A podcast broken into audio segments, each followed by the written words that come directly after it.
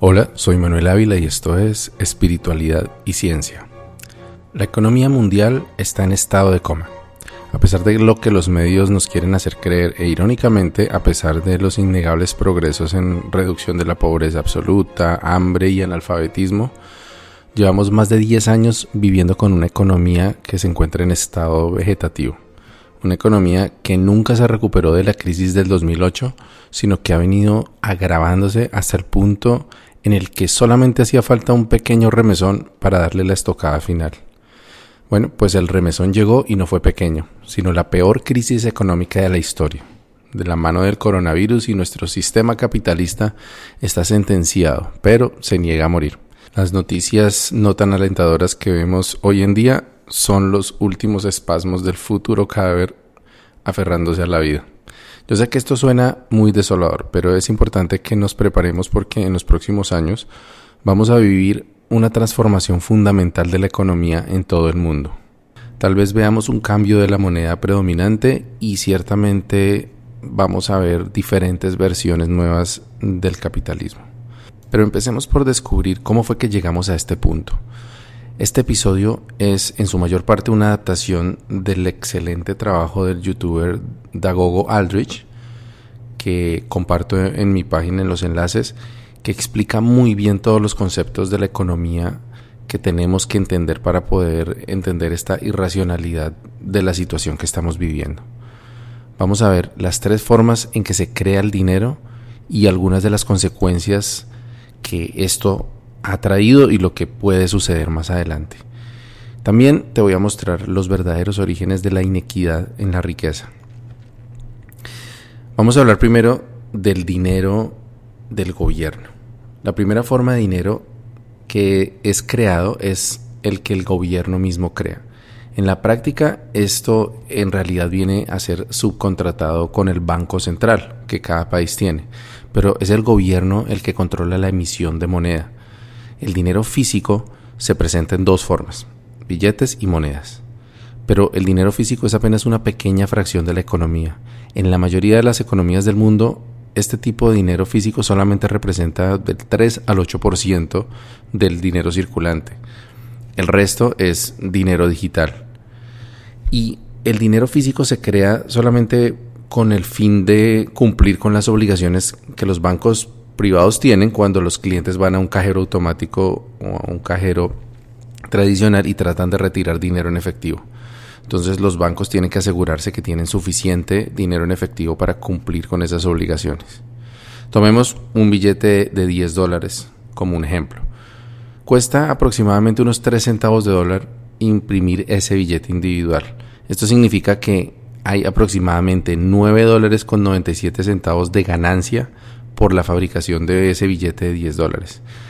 Estos 9,97 dólares se pueden agregar a los ingresos del gobierno, que finalmente es quien lo está creando. Y este ingreso tiene un nombre que es señoriaje. Como el gobierno es el beneficiario de la impresión y acuñación de la moneda, podríamos pensar o preguntarnos por qué los gobiernos, en vez de cobrar impuestos, simplemente no imprimen el dinero que necesitan. Y pues la razón principal de esto, que pues técnicamente sería posible, es por los políticos. Si un político en funciones pudiera crear dinero a su voluntad, habría un tremendo conflicto de intereses, porque podría tener la tentación de mantener o de seguir imprimiendo dinero para cumplir con las promesas en campaña o para financiar guerras, por ejemplo. Y esto causaría, en teoría, la destrucción de la moneda por la impresión excesiva que produce una devaluación masiva. Eh, esto lo vamos a ver más adelante. Por ahora, eh, lo que sabemos es que entre más dinero hay en circulación, menos vale.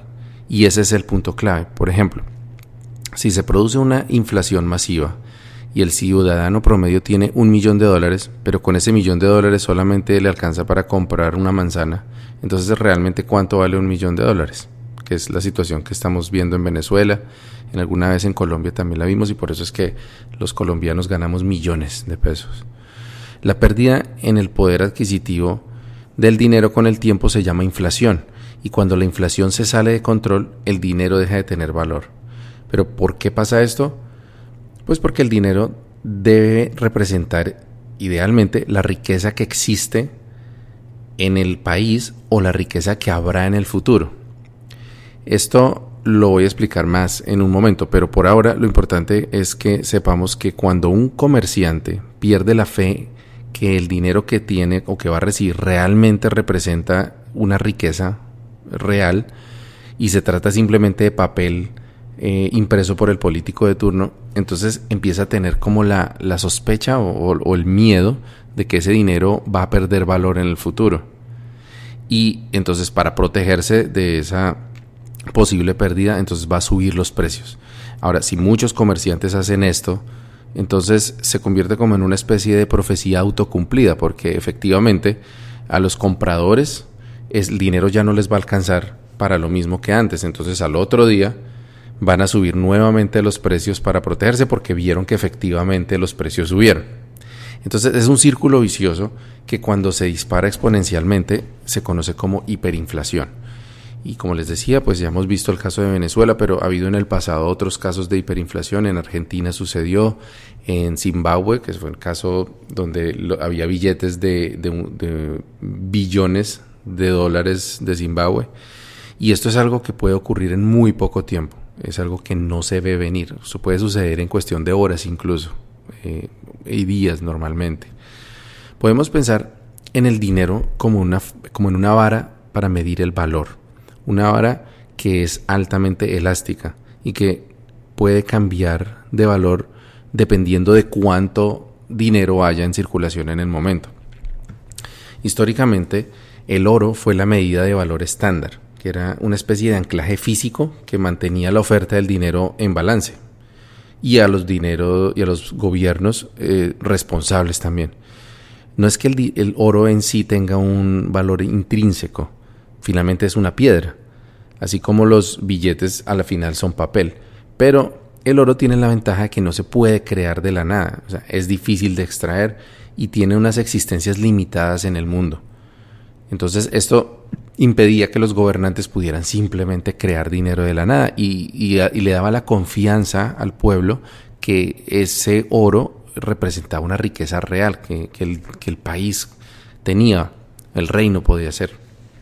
Entonces, eh, esto era así, digamos, cuando empezó a hablarse de dinero eh, en papel, inicialmente estaba respaldado por el oro. Recordamos el dólar y el peso colombiano también tenían eh, este respaldo del, del, oro y por eso decían pesos oro en los billetes colombianos.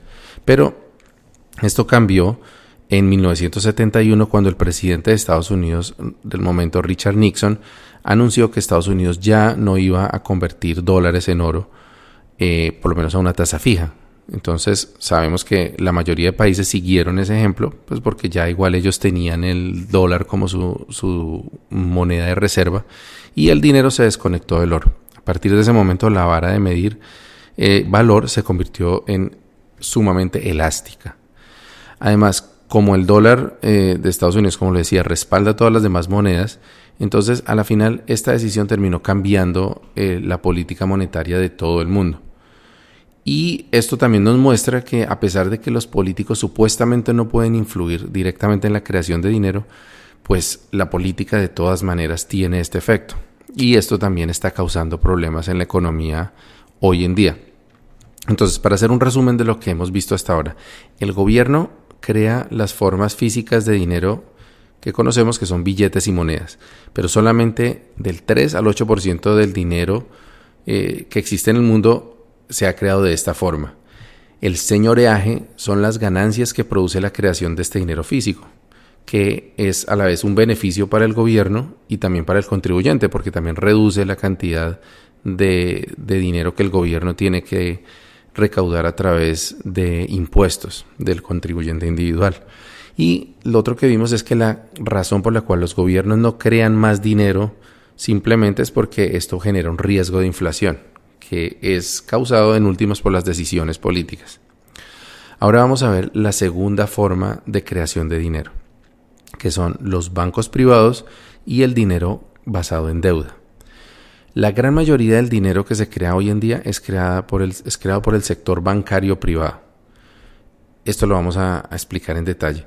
En la mayor parte de las economías desarrolladas del mundo, aproximadamente el 97% de toda la oferta de dinero es creada digitalmente por los bancos, por los bancos privados, no por los bancos centrales. Y por lo tanto la mayor parte del dinero en el mundo está privatizado en efecto.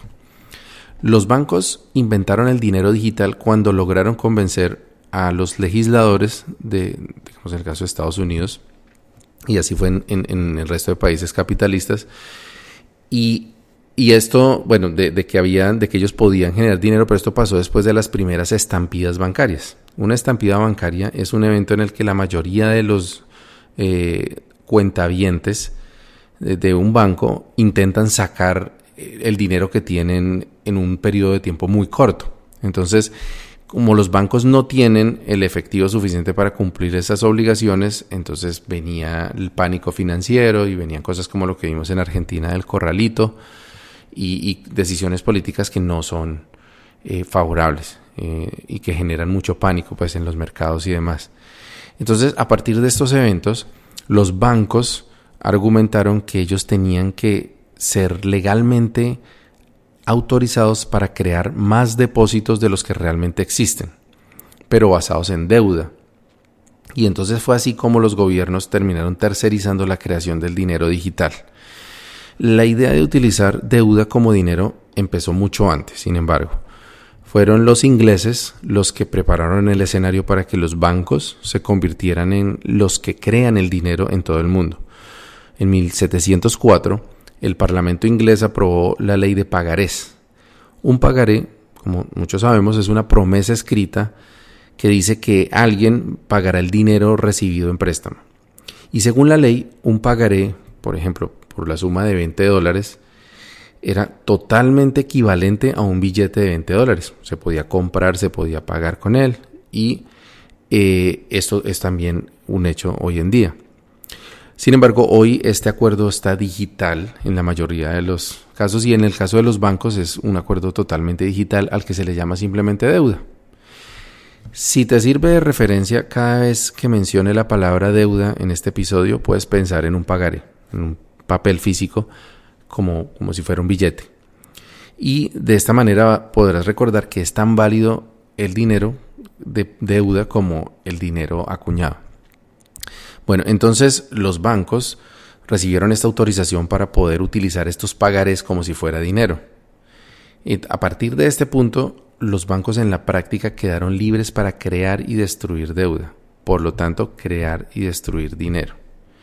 En el mundo moderno, como vamos a ver, la economía se basa en estos pagares.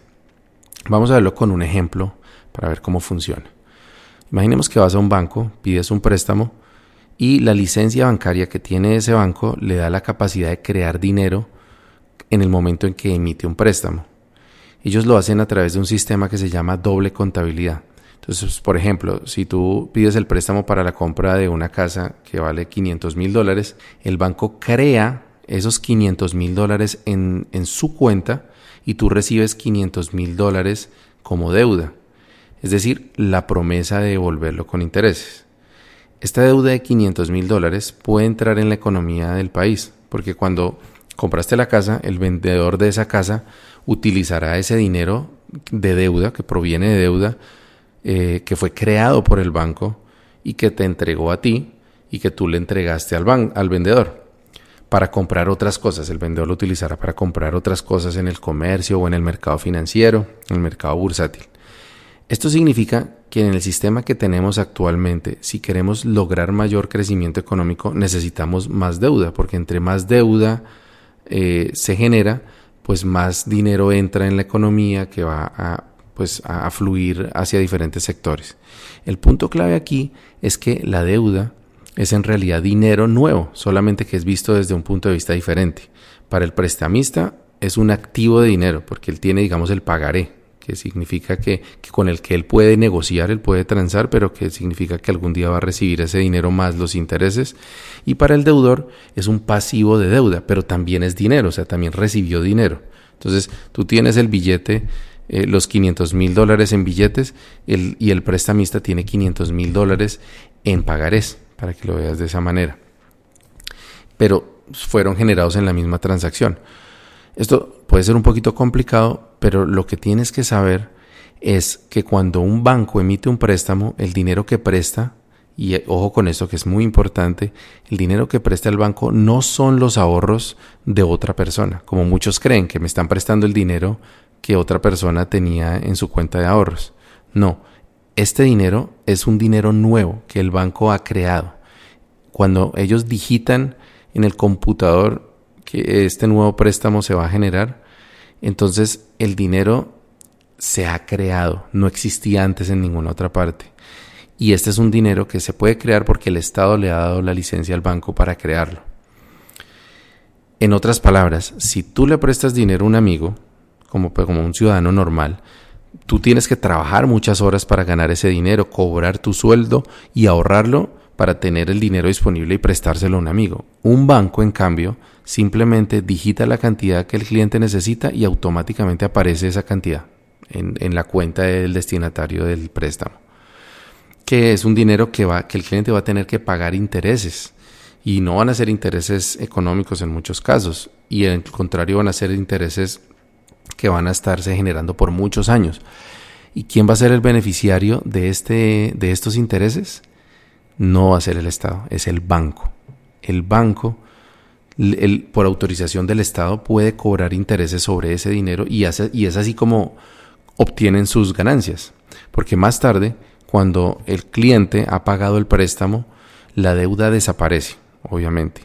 Y el dinero prestado también desaparece. Los 500 mil dólares que te habían prestado, ellos los borran del sistema y ese dinero ya no existe, salió de la economía. Pero los intereses que el banco recibió como pago, esos permanecen, siguen, siguen existiendo, ya se incorporaron en la economía formalmente. Los mercados inmobiliarios y los mercados financieros son las herramientas más importantes para crear dinero digital. Y esto es porque los bancos decidieron, desde hace tiempo, que esas dos, el mercado inmobiliario y el financiero, son las formas más seguras y además más rentables de invertir el dinero de deuda que ellos mismos crean. Esto se debe, lo, sabemos que a que si el cliente no puede pagar el préstamo, los bancos simplemente le echan mano a la casa, la subastan y recuperan todo su dinero, incluyendo los intereses que se les deban. En las naciones desarrolladas, el mercado hipotecario respalda grandes cantidades de dinero. En Canadá, Estados Unidos y Colombia, por ejemplo, esto se ha venido saliendo de control en los últimos años sobre todo.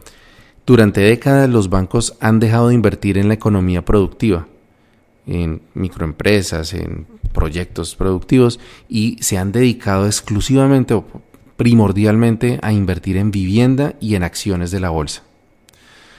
Esto lo que ha hecho es que los precios de la vivienda suban vertiginosamente y también los precios de las acciones.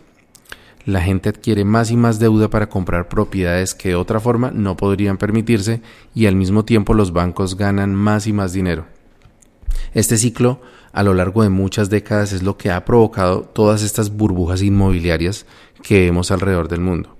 Aquí en Toronto, por ejemplo, un apartamento de 100 metros cuadrados en una zona residencial puede valer en promedio unos 500 mil dólares canadienses. O sea, en, pesos colombianos estaríamos hablando de 1.400 millones de pesos en promedio por un apartamento de 100 metros cuadrados.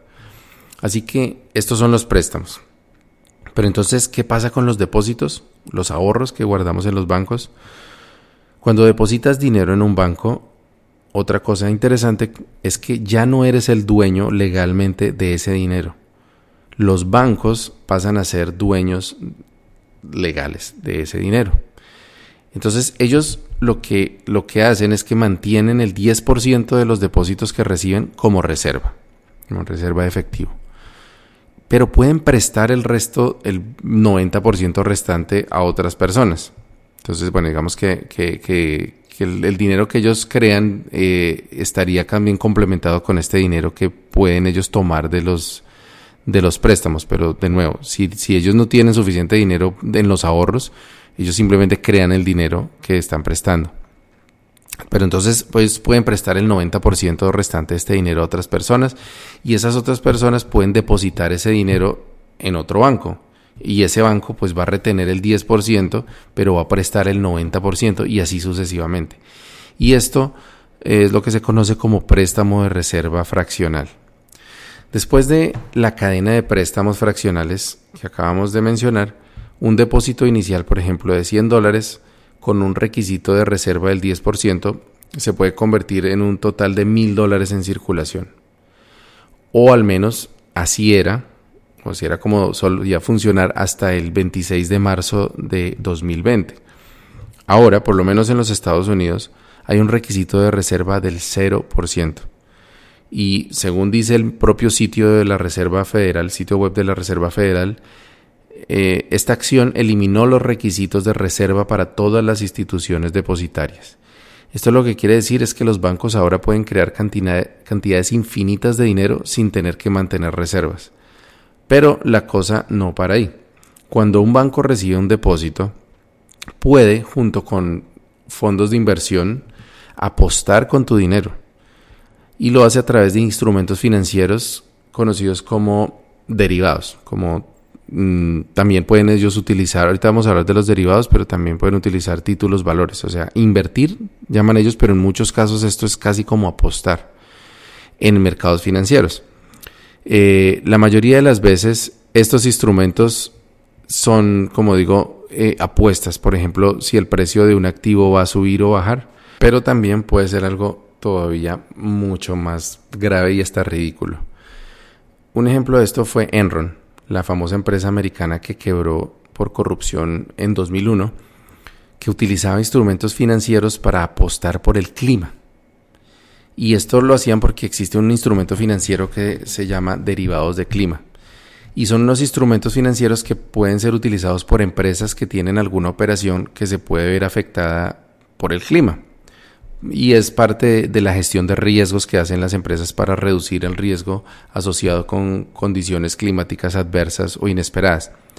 Eh, estos son índices que generalmente utilizan datos de una estación meteorológica para crear un índice con el que se puede basar un pago. O sea, si el índice se cumple, entonces se paga este dinero. Si no se cumple, pues entonces se retiene lo que el, cliente pagó. Eh, por ejemplo, la cantidad de lluvia total durante un cierto periodo de tiempo, que puede ser relevante para un negocio que genera hidroeléctrico, por ejemplo. O si la temperatura mínima cae por debajo de cero, entonces que esto puede, puede ser algo importante para un agricultor eh, que se quiere proteger contra heladas. Entonces, ellos pueden utilizar estos instrumentos financieros para, protegerse en esos eventos, pero Enron lo estaba utilizando simplemente como una especie de apuesta para tratar de aumentar los, eh, los mm, réditos que estaban obteniendo. Eh, y Enron además, por supuesto, no necesita la protección en contra del clima adverso, pero finalmente estos instrumentos los puede comprar cualquier empresa, cualquier persona. Estos instrumentos financieros exóticos eh, son en parte la causa para la caída del mercado de la vivienda y el consiguiente colapso de la economía mundial que hubo en 2008. Pero el problema hoy en día es que los bancos están jugando con muchos más derivados ah, de este tipo y otros que a menudo están apilados incluso, uno encima de otro, o sea, entrelazados los uh, índices y los, y los derivados de una forma tan compleja que nadie sabe en realidad cuánto dinero está invertido en este juego hoy en día. Algunas estimaciones sitúan el mercado de derivados en más de un cuatrillón de dólares. Esto es más de 10 veces el tamaño de la economía mundial. Es un castillo de naipes. Cuando hay vacas gordas, todo el mundo se endeuda. Es decir, la gente con buenos ingresos entonces toma préstamos de los bancos y lo gastan en cosas que normalmente no podrían pagar. Pero esto causa, como dijimos, eh, crecimiento económico. Pero eventualmente las personas no pueden permitirse asumir más deuda, eh, empiezan a, fallar en sus, eh, en sus pagos y los bancos entonces detienen la, cantidad de préstamos, empiezan a volverse más exigentes y en estos casos es donde normalmente empieza un ciclo de recesión, que es normal, es algo natural y que ha sucedido muchas veces durante siglos ya. Pero en 2008 todo cambió, porque el mundo no quería pasar por el dolor de una recesión. Eh, era algo que, que ya eh, se, se, ha vuelto como un tema de miedo a aceptar que haya un bajón en las acciones, que haya un bajón en la cantidad de, o en el, inclusive en el Producto Interno Bruto. Y eh, esta, esta situación en la cual eh, nos pusieron los expertos financieros de Wall Street y los bancos en 2008 fueron lo que para muchos analistas eh, se convirtió en el momento en el que la economía real murió. En 2008 los bancos se habían vuelto tan grandes, entrelazados e integrales a la oferta de dinero, como lo vimos, que cuando estuvieron a punto de colapsar por todas estas acciones irresponsables que venían haciendo, los gobiernos tuvieron que utilizar a los bancos centrales para rescatar a los bancos privados. Recuerda que los bancos privados están creando el 97% de todo el dinero que circula en forma de deuda. Y si ese dinero no se puede recuperar, la economía puede sufrir una falla sistémica, un riesgo de colapso de todo el sistema monetario global. En 2008, la economía mundial estaba muerta, o sea, ya estaba en las últimas, pero lo que hicieron los expertos financieros en los Estados Unidos y que fue replicado en todo el mundo fue mantener con soporte vital, como en estado de coma, pero con soporte vital a la economía desde el 2008. Entonces, 12 años de tasas de interés súper bajas en los países desarrollados, lo que hizo básicamente fue que el costo de pedir dinero prestado se volviera casi gratuito. Obviamente esto no lo vimos en Colombia, pero en Estados Unidos y en Canadá estamos hablando de tasas por debajo del 2% efectivo anual. Y esto ha causado un sobreendeudamiento de proporciones enormes y una distorsión del mercado tan grande que en realidad se ha agravado el problema original de 2008. Por supuesto, hubo ganancias a corto plazo, pero esto a costa de un dolor muy grande que va a venir a largo plazo. Cuando los bancos privados hacen apuestas arriesgadas y pierden dinero, los bancos centrales entonces vienen a rescatarlos con su billetera infinita. Y de los bancos centrales voy a hablar ahorita en, en un momento. Pero como verán, al final vamos a ser los ciudadanos los que vamos a tener que pagar todas estas deudas todo ese dinero que se está creando es como un pagaré. Acuérdense que cada vez que se crea dinero de deuda es un pagaré que alguien se compromete a pagar. Excepto que estos pagarés que han generado los bancos centrales está firmado por todos los ciudadanos. Y lo que firmamos es que vamos a pagar esta deuda a través de impuestos, nosotros y nuestras futuras generaciones. Es importante tener en cuenta que los gobiernos en realidad no sostienen a los ciudadanos, somos los ciudadanos los que mantenemos al gobierno a través de los impuestos. Impuestos y comercio exterior, que son las dos formas, o sea, los aranceles, que son las formas en las cuales, con las cuales los gobiernos recaudan dinero.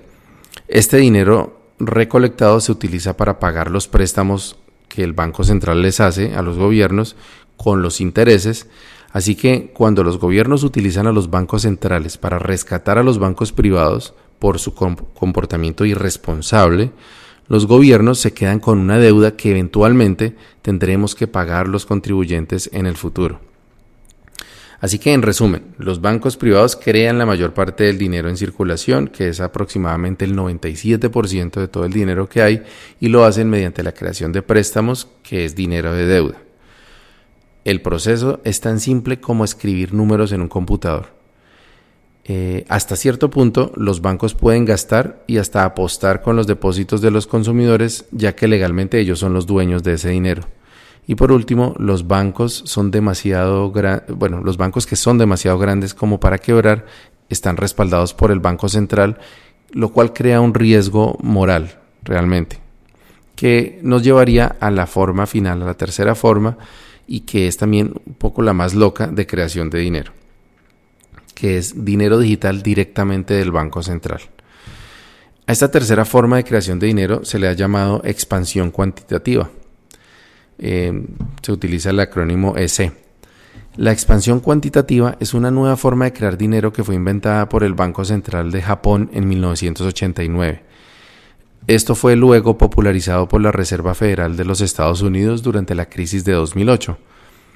Eh, EC es cuando un banco central crea dinero para emitir préstamos directamente al sector bancario, no al gobierno, porque recuerden que, el Banco Central usualmente lo que hace es que genera este dinero para comprar bonos del gobierno.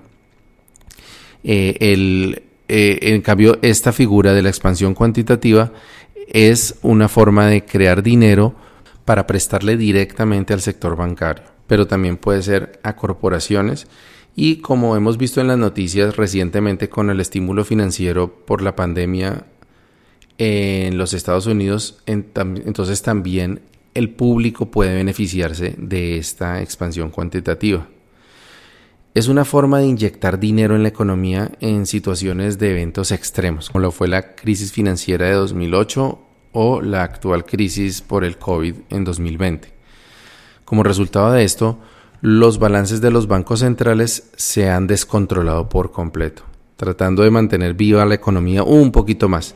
En 2008, durante la crisis hipotecaria, y que fue además la primera vez que se utilizó esta figura fuera de Japón, el rescate de expansión cuantitativa por 700 mil millones de dólares fue bastante controvertido.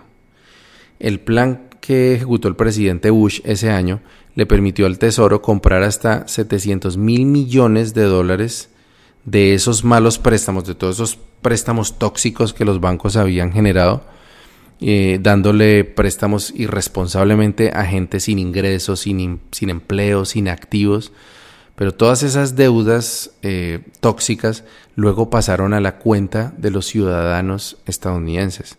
El Congreso tuvo que elevar, por ello, el límite legal de deuda nacional, que estaba en 10.6 billones a 11.3 billones de dólares. Y ojo que estoy hablando de billones en español, es decir, millones de millones, no de los billones en inglés que serían miles de millones. Se pensaba inicialmente que esta medida de emergencia ocurriría por una sola vez, que esto es como lo que nos pasó en Colombia por el 4 por mil, ¿no? Pero en la siguiente década, la Reserva Federal no pudo revertir esta, eh, esta figura. Y para darles una idea de la magnitud de este problema, se necesitaron desde la, en tiempo, pues desde la fundación de los Estados Unidos, que fue en 1776, hasta 2008, para que Estados Unidos llegara a un billón de dólares en deuda. Pues desde 2008 hasta 2014, este número creció a 4.4 billones de dólares, es decir, se multiplicó casi por 5, cuando demoró todos estos años, demoró más de 200 años en llegar a un millón, y a un billón, perdón. Y desde el inicio de la pandemia del COVID, que estamos hablando de hace apenas unos meses, se agregaron otros 3 billones en, sí, en tres meses. Entonces, eh, en el día de hoy, el Banco Central de Estados Unidos está creando miles de millones de dólares en cuestión de horas. Justo hoy estaba mirando la noticia eh, en, el periódico que el Banco Central de Canadá también ha estado en este juego y, está en proceso de inyectar 250 mil millones de dólares a la economía utilizando expansión cuantitativa. El problema es que esta medida al parecer tiene cada vez menos efecto real y sin embargo se sigue aplicando. Entonces, ¿cómo utilizan los bancos centrales este dinero mágico que crean? Bueno, lo que hacen es comprar una cantidad equivalente de bonos del gobierno a través del mercado de bonos, que es una especie de bolsa que existe para prestar dinero a corporaciones o a gobiernos. Aunque el mercado accionario recibe más prensa, en realidad el mercado de bonos es más grande todavía. Pero bueno, ¿qué es un bono? Para los propósitos de este episodio eh, diré que es básicamente lo mismo que un pagaré, sino que el bono es emitido por un gobierno o por una empresa los bancos centrales que no tienen ahorros pueden crear dinero para comprar estos bonos. Entonces el gobierno de Colombia o el gobierno de Estados Unidos emiten bonos eh, y el Banco Central lo que hace es que les da el dinero comprando estos bonos. De esta forma, el dinero que crean los bancos centrales se convierte en una deuda que el gobierno va a tener que pagar más adelante recaudando impuestos o aranceles. Entonces aquí surge una pregunta importante. ¿Podría eventualmente un banco central ir a quiebra, declararse en quiebra? Bueno, pues según el Banco Central Europeo, eh, en un documento que publicó en 2016, dice que los bancos centrales están protegidos contra la insolvencia debido a su capacidad para crear más dinero. O sea que no pueden quebrar porque cuando lo necesiten pueden simplemente imprimir más dinero y ya. Esto nos puede parecer un poco injusto, ¿no? Pero espera oír lo siguiente.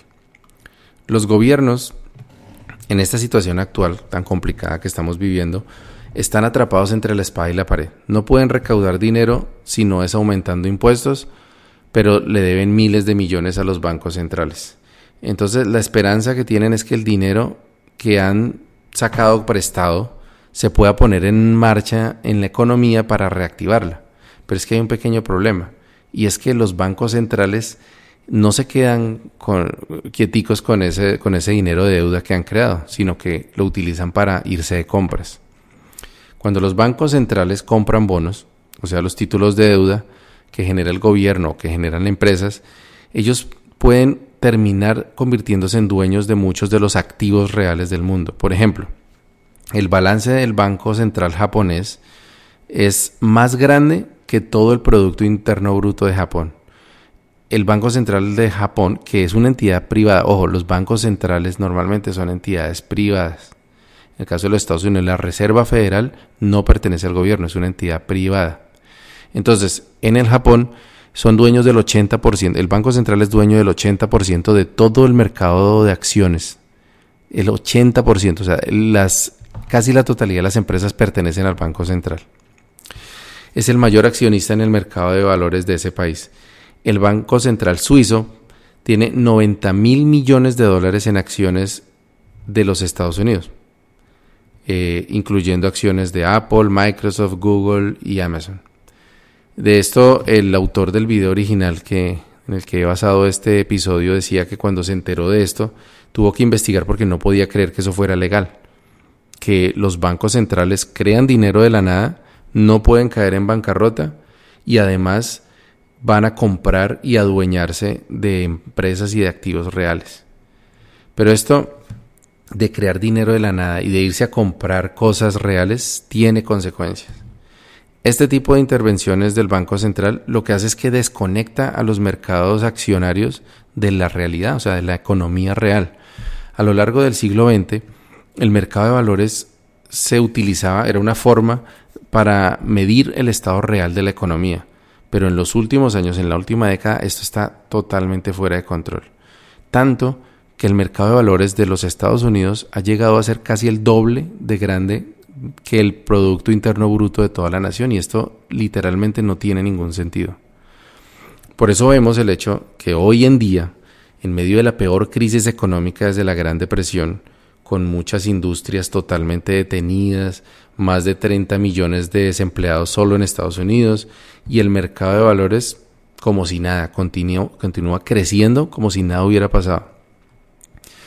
El Banco Central imprimió millones de millones, se los entregó a los bancos y a los fondos de inversión con casi 0% de intereses, supuestamente para reactivar la economía, pero este dinero no fue a parar a los ciudadanos. Este dinero se fue directamente para el mercado de acciones y en menor medida el mercado inmobiliario, mientras que la economía real apenas se quedó con migajas que se esperaría que todo este dinero sirviera para crear empresas, para generar proyectos productivos. No, o sea, esto se fue a finca raíz y acciones, que es lo que ellos hacen. Entonces, estamos viendo esto en todo el mundo, incluso en Colombia, donde el gobierno está rescatando a grandes corporaciones y bancos y no se le está dando ninguna ayuda o muy poca ayuda a pequeñas empresas que son las que mueven la economía real.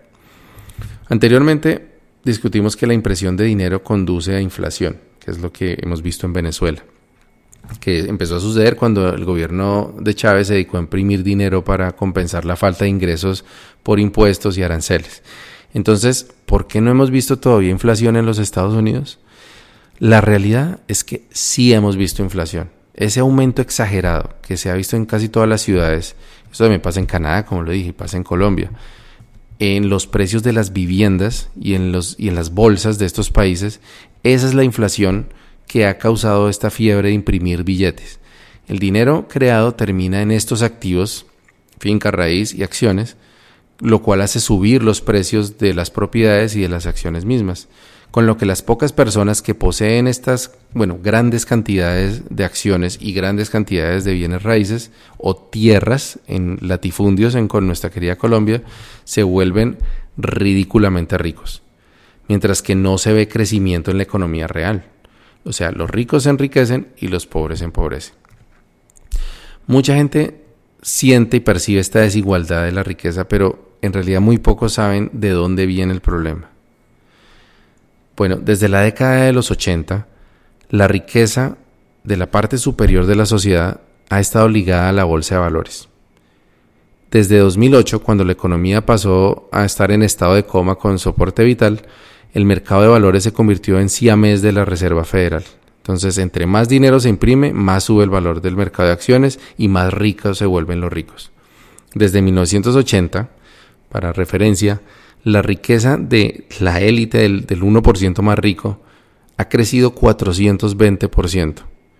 Cuando el Banco Central imprime dinero, los primeros destinatarios de ese dinero recién impreso disfrutan de niveles de vida cada vez más altos, pero a expensas de los destinatarios secundarios de ese dinero, que es los que lo reciben cuando la inflación ya se ha consolidado. A este fenómeno se le conoce como el efecto Cantillón.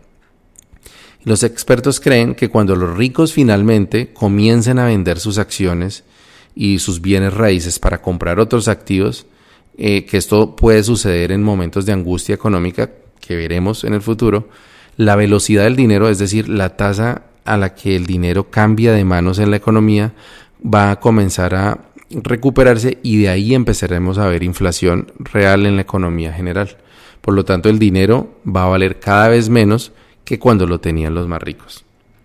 Entonces, para recopilar y ya vamos terminando. Los bancos centrales no tienen ahorros, no pueden quebrar, pero pueden crear cantidades infinitas de dinero para comprar bonos de gobierno. Un bono es un intercambio de dinero por una promesa de que el gobierno eventualmente va a devolver ese dinero con intereses. Y ese dinero eventualmente será devuelto por los futuros ciudadanos del país, ya sea a través de impuestos o de inflación, Así que estamos perdidos. ¿Qué se puede hacer? Es claro que las personas que han perdido empleos necesitan ayuda. Imprimir dinero es solo un pañito de agua tibia. Hace décadas, las sociedades y las naciones debieron haberse centrado en crear riqueza en lugar de exclusivamente financiar finca raíz y bolsa de valores. Estos instrumentos especulativos como las derivadas, los futuros, las opciones, eh, debieron eh, controlarse y no permitirse eh, para que fueran utilizados de esa forma tan extrema por los bancos. Es decir, los bancos debieron haberse concentrado en hacer préstamos a áreas productivas de la sociedad como pequeñas y medianas empresas, emprendimientos, educación, manufactura, innovación, eh, desarrollo de software y ese tipo de cosas. Imagínense cómo sería el mundo si los bancos invirtieran toda esa cantidad de dinero que están gastándose en, derivadas y en todos estos instrumentos financieros mágicos, más bien en crear riqueza real y en apoyar eh, los emprendimientos que generan impuestos, que generan innovación. Claro que esto hubiese representado mayor riesgo para los bancos, pero los beneficios en últimas generarían más empleo, más innovación, mejor competencia, mejor nivel de vida a largo plazo y los gobiernos en últimas tendrían mucho más de dónde echar mano para recaudar impuestos, sin necesidad de aumentar los impuestos para los contribuyentes existentes. Se puede imprimir dinero, pero no se puede imprimir riqueza. El problema es que concentrarse en la creación de riqueza y productividad requiere tiempo, esfuerzo y trabajo duro. Y al parecer, en estos tiempos la gente no tiene paciencia para eso. Y la verdad es que ya es demasiado tarde para esta opción. Como lo afirmé al comienzo, la economía está moribunda y solo nos queda lidiar con las consecuencias de este sistema tan frágil. ¿Qué va a pasar después? Comparto el punto de vista del autor del video que todo esto conducirá a algo muy grande y desagradable que va a suceder durante la próxima década. No se sabe cómo se verá, pero puede implicar inflación desbordada en muchas economías del mundo, un crecimiento económico mucho más lento que lo que hemos venido viendo, y a, una situación que se le conoce como estanflación, que es como un, un estancamiento de, la, economía. Eh, esto, esto ha pasado en el pasado, pero puede ser mucho peor por las cantidades excesivas de deuda que tienen tanto gobiernos como las personas hoy en día y agravado pues por la inestabilidad social que estamos viendo y, la pandemia. La opinión generalizada parece ser que con el tiempo el mundo le va a perder la fe al dólar estadounidense, aunque hay algunos macroeconomistas que creen que el dólar americano puede incluso aumentar de valor a medida que otras naciones intentan vender eh, sus productos intercambiar monedas eh, que estén en caída que estén peor que el dólar y, pues se pasen a dólares. Es como la teoría del, del, mal menor y bueno, le llaman de hecho la teoría de la malteada de dólar. Pero pues también esto va a depender mucho de lo que suceda con China y la Unión Europea que pues pueden eh, también fortalecer su moneda y convertirla en una alternativa real para moneda de reserva para los países.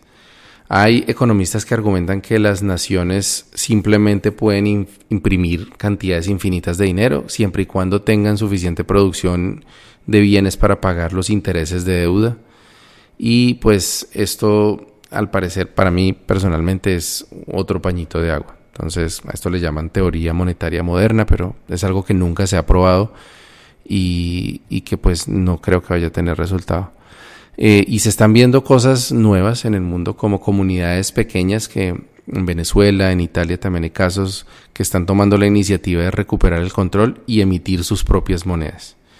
Eh, bueno, faltará ver, algunas de estas iniciativas tendrán éxito, pero la mayoría seguramente van a fracasar hasta que empiecen a aparecer dos o tres alternativas que, den buenos resultados. Por el lado positivo, todos estos acontecimientos por venir podrían generar una reforma masiva. Dicen que de las peores circunstancias surgen las mejores innovaciones. Entonces, eh, bueno, ¿qué podríamos hacer nosotros? ¿Qué podrías hacer tú a nivel personal?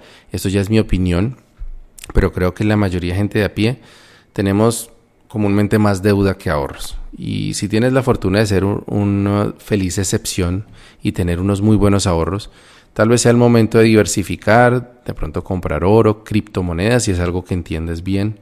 Si no, de pronto, eh, aparte, una parte del dinero en moneda nacional, otra parte en dólares, otra parte en euros, diversificar porque no sabemos realmente qué va a pasar en los próximos años. Yo personalmente, si tuviera ahorros significativos, creo que invertiría en finca raíz, pero en zonas con proyección de crecimiento futuro, no en sitios que estén sobrevalorados hoy en día. Pero si perteneces a la mayoría, que vive más o menos al día, yo creo que la mejor inversión es educación. Hacer un posgrado, una maestría, aprender a desarrollar, hacer una certificación, entrenamiento laboral, eh, artes y oficios que, te gusten, que tengas buena proyección eh, económica. Bueno, creo que es la mejor forma estar preparados para lo que viene, que pues no va a ser bonito, pero que creo que va a ser necesario. Eh, bueno, te agradezco si escuchaste hasta aquí. Eh, quedo atento a comentarios y espero que esto sea de utilidad. Pienso que es relevante desde el punto de vista de la espiritualidad porque hay que entender el mundo en el que estamos. Por eso esto, este audio hace parte de la saga saliendo de la Matrix. Y, eh, y creo que vamos a seguir compartiendo algunas cosas eh, más sobre economía. Pero bueno, seguiremos en nuestra charla sobre espiritualidad. Me despido, buen camino y buena brisa.